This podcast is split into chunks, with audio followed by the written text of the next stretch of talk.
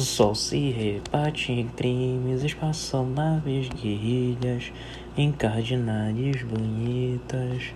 Eu vou em caras de presidentes, grandes beijos de amor, em dentes, pernas, bandeiras, bomba e bride de bardo.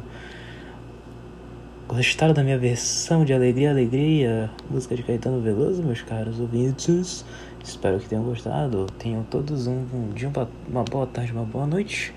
E quem fala é Felipe. E hoje no episódio do Quebra da Quinta Parede, eu vou apresentar ninguém mais ninguém menos que Bridget Bardot, a bombshell francesa que, que já fez grandes filmes para a França. Foi, acho que foi uma das últimas grandes estrelas assim do cinema francês da era da Nouvelle Vague até o ressurgimento desse cinema que foi bem recentemente.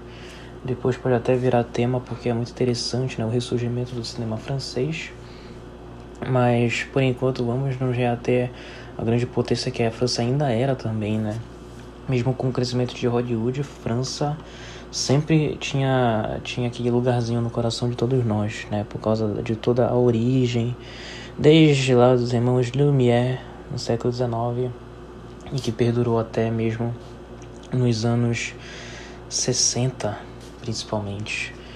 Por quê? Porque nós vamos falar dela, desta incrível bombshell francesa, que eu digo que era incrível porque pra mim ela já tá morta. Mas depois, isso daí são para outros 500 que não são agora. Ela é considerada uma mulher à frente do seu tempo, mesmo sem ganhar importantes prêmios do cinema, que também não faz o menor sentido. Bridget causava histeria na imprensa internacional e era uma das poucas atrizes não americanas de sua época que recebiam atenção na imprensa dos Estados Unidos, onde surgiu o termo bardomania e para clarificar a adoração que ela suscitava. Seu estilo, seus cabelos longos e loiros e seu jeito de se vestir tornaram-se mania entre as mulheres e influenciou todo o estilo e comportamento das gerações 50 e 60. E ela já está distante do cinema desde a década de 70 e ela é engajada numa polêmica cruzada em defesa dos direitos dos, dos animais e já tendo sido processada e condenada diversas vezes por suas duras críticas sobre a islamização da França, Bardot continua inspirando a moda e vários artistas da contemporaneidade. Foi eleita uma das 10 atrizes mais belas da história do cinema por uma pesquisa realizada na Inglaterra em 2009. Em 85 foi premiada com a Legião de Honra Francesa, mas causou polêmica ao recusar esse prêmio. Oxi, oxi, oxi, oxi. E mesmo, e mesmo tendo seus, esses, esses seus pensamentos preconceituosos, que é relativo ao estilo parisiense de ser, que ainda existe muito, né? Como, como na polêmica Emily Paris sobre o episódio do Grammy, ela ainda assim possui uma, uma espécie de pensamento independente. Então, é, você não vai ver a Brigitte Bardot sendo totalmente a favor de uma determinada ideologia ou coisa do gênero. Ela sempre vai ser uma pessoa que é assim, ela pensa conforme que ela acredita. Apesar de que o que ela acredita é muito escroto.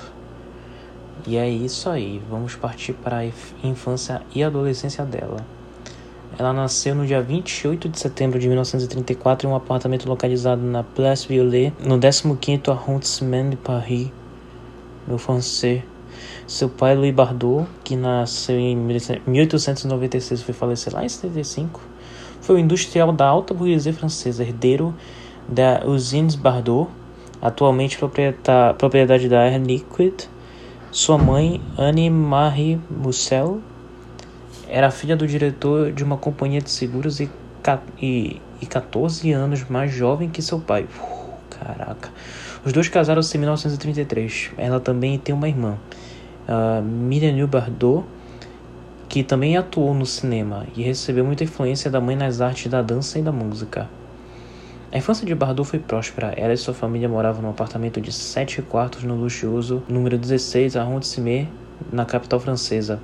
No entanto, em sua autobiografia, Bridget lembrou que muitas vezes se sentia ressentida. Seu pai exigiu que ela seguisse rígidos padrões comportamentais, incluindo boas maneiras à mesa e que ela usasse roupas apropriadas. Sua mãe foi extremamente seletiva na escolha de companheiros para ela, e como resultado, ela teve poucos amigos de infância. Durante a Segunda Guerra Mundial, quando Paris foi ocupada pela Alemanha nazista, Bardot passou mais tempo em casa devido à vigilância civil cada vez mais rigorosa. Nesta época, ela se interessou em dança, que sua mãe via como potencial para uma carreira de bailarina. Bardot foi admitida aos sete anos na escola particular Cour Hattemer. Ela frequentava a escola três dias por semana lhe dava tempo suficiente para ter aulas de dança em um estúdio local sobre os arranjos de sua mãe. Em 47 foi aceita no Conservatório de Dança e Música de Paris. Conservatoire National Supérieur de Musique et de Danse em Paris. E cursou as aulas de balé por três anos, ministradas pelo coreógrafo russo Boris Niazev. Ela também estudou no Institut de uma escola católica particular perto de sua casa com apoio e incentivo de sua mãe, começou a fazer trabalhos de moda em 1949 aos 15 anos e em 50 foi capa da edição de março da revista Elle Française, trabalho que chamou a atenção do então jovem cineasta Roger Vadim. Vadim mostrou a capa da revista ao cineasta e roteirista Marc Allegret, que convidou Bridget para um teste de seu filme La Loge sans couper ela foi escolhida para o papel, mas o filme acabou não sendo realizado. Mesmo assim, esta oportunidade fez com que ela pensasse em se tornar atriz. Mais do que isso, seu encontro com Vadan, que assistiu ao teste, iria influenciar em sua carreira e sua vida. Agora vamos para o principal, a carreira dela. Brigitte Bardot estreou no cinema aos 17 anos no filme Le Tour Normand de 1952. E no mesmo ano, após dois anos de namoro, a revelia dos pais casou-se com esse cara mesmo, Roger Vadan. Em seu segundo filme, Ma Manina, Le Fils s'envolent, suas cenas de biquíni fizeram com que seu pai recorresse à justiça para impedir que as cenas fossem levadas no cinema, sem sucesso.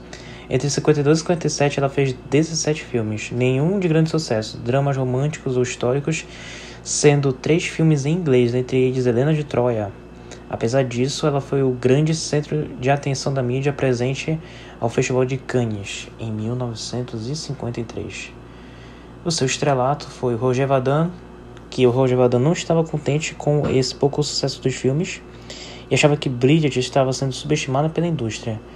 E aí, justamente ela, a Nouvelle Vague francesa, inspirada no neorrealismo italiano, estava começando a crescer internacionalmente e ele, acreditando que Bardot poderia estrelar filmes de arte nessa linha, a escalou para o papel principal de sua nova produção, E Deus Criou a Mulher, de 1956. Com a então jovem sensação masculina do cinema francês Jean-Luc Tenida. O filme, sobre uma adolescente amoral numa pequena e respeitável cidade do litoral, fez um grande sucesso e causou enorme escândalo mundial.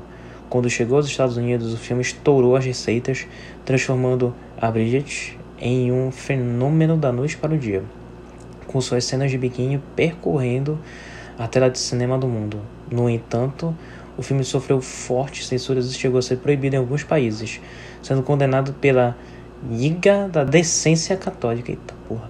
A cena em que ela dança descalça em cima de uma mesa é considerada uma das mais eróticas da história do cinema namoradista Hollywood dos anos 50, onde o maior símbolo sexual, Marilyn Monroe, qual já falamos, no máximo havia aparecido nas telas de maior, seu perfil erótico a transformou numa aposta arriscada para os estúdios, e isso, além de seu sotaque e seu inglês limitado, a impediram de fazer uma grande carreira no cinema nos Estados Unidos. De qualquer modo, ela se tornou a mais famosa atriz europeia nos Estados Unidos e permanecendo na França beneficiou sua imagem. Durante a década de 60, quando a Europa, principalmente Londres e Paris, começou a ser o novo centro irradiador da moda e comportamento, e Hollywood saiu por, por um tempo da luz dos holofotes, ela acabou sendo eleita a deusa sexual da década. Verdadeiro ou falso, nesta época se dizia que Brigitte Bardot era mais importante que a balança comercial francesa que as exportações da indústria automobilística do país, sendo descrita por Charles de Gaulle como a exportação francesa mais importante que os carros da Renault. Que merda. Bardot se divorciou de Vadin em 57 e dois anos depois casou-se com o ator Jacques Charrier, que lhe deu seu único filho, Nicolas Jacques Charrier, e com quem estrelou Babel Vai à Guerra, de 59. Seu casamento foi alvo constante dos paparazzi e houve choques e mudanças no rumo de sua carreira. Seus filmes se tornaram mais substanciais, mas estruturou-se uma grande pressão, tornando dúbio o seu status de celebridade do cinema. Pois, ao mesmo tempo que tinha aclamação da crítica na França, continuava sendo a bombshell glamurosa para o resto do mundo. Seu filme de 60, A Verdade, no qual atuou ao lado de Sam Frey, foi indicado ao Oscar de melhor filme estrangeiro. Em 62, filmou com Louis Malle e Marcelo Mastroianni Vida Privada, um filme quase autobiográfico sobre uma celebridade do cinema sem vida pessoal, graças à perseguição constante da imprensa. Pouco tempo depois desse filme, é, Bridget retirou-se da vida agitada das metrópoles europeias para uma vida semi, de semi-reclusão, mudando-se para uma mansão na Mandrague, em Saint-Tropez, no sudoeste da França. Anos mais tarde, Bardot gravaria a canção La Madrague em homenagem à sua célebre casa na Riviera Francesa.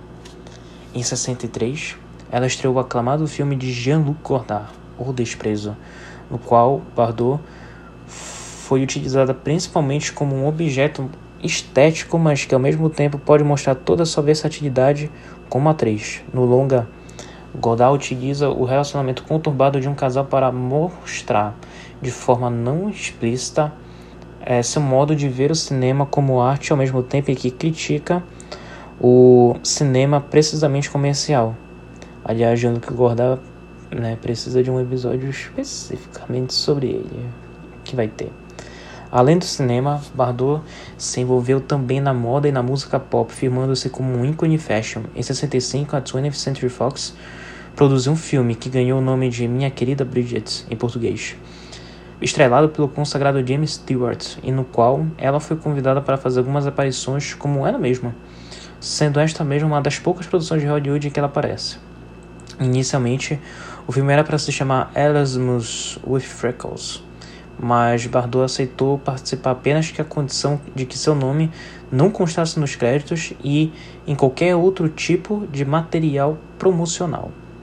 Desta maneira, a única forma que os produtores encontraram de captar o fascínio dos americanos por ela foi alterar o nome do filme para alertar o público de que ela apareceria. Suas cenas foram gravadas durante três dias em Paris. No mesmo ano, após uma turnê internacional para divulgar Viva Maria, ela foi indicada ao BAFTA de melhor atriz estrangeira por sua atuação no filme. E então, seus últimos anos no cinema. Em 67, sua passagem pelo Festival de Cannes, onde fazia alguns anos em que ela não aparecia, foi marcada pela histeria coletiva dos fotógrafos e jornalistas presentes ao evento. Durante sua entrada no Palácio dos Festivais, os paparazzi e jornalistas se empurravam e gritavam seu nome tentando fotografá-la, causando um alvoroço sem precedentes. Em sua biografia, ela disse que naquela noite sentiu-se como um animal sendo perseguido por caçadores.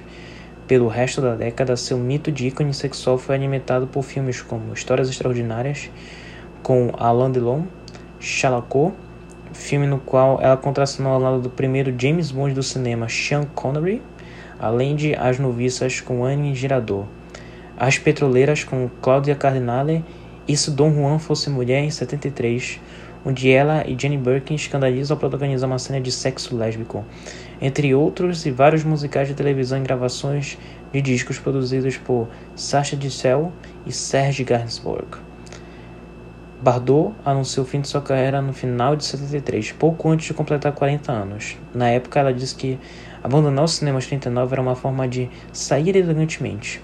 Nas décadas seguintes, recusou dezenas de convites para voltar a atuar e ao longo dos anos tem negado propostas de proibido muitos diretores de realizar filmes sobre sua vida. E depois disso, né, depois de, de decretar sua é, aposentadoria, milhares de anos depois, veio suas políticas, as suas controvérsias e processos, que já existiam também nessa época que era estrela do cinema.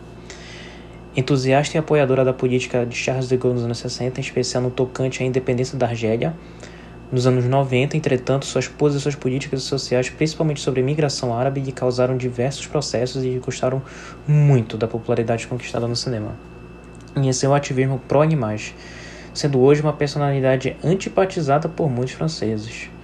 Em seu livro autobiográfico de 96, grande sucesso de vendas na França, trazia diversas referências e críticas, principalmente ao islamismo. E hoje ela é casada com o ex-conselheiro do Front Nacional de Jean-Marie Le Pen, representante da extrema-direita francesa. Entre 97 e 2003, ela foi processada por diversas entidades muçulmanas devido às suas críticas aos imigrantes islamitas do país ao crescimento do número de mesquitas ao sacrifício de animais usados em vários de seus rituais e foi acusada de racismo e suposto incitamento racial contra imigrantes, chegando a ser condenada em tribunal a pagar 5 mil euros de multas.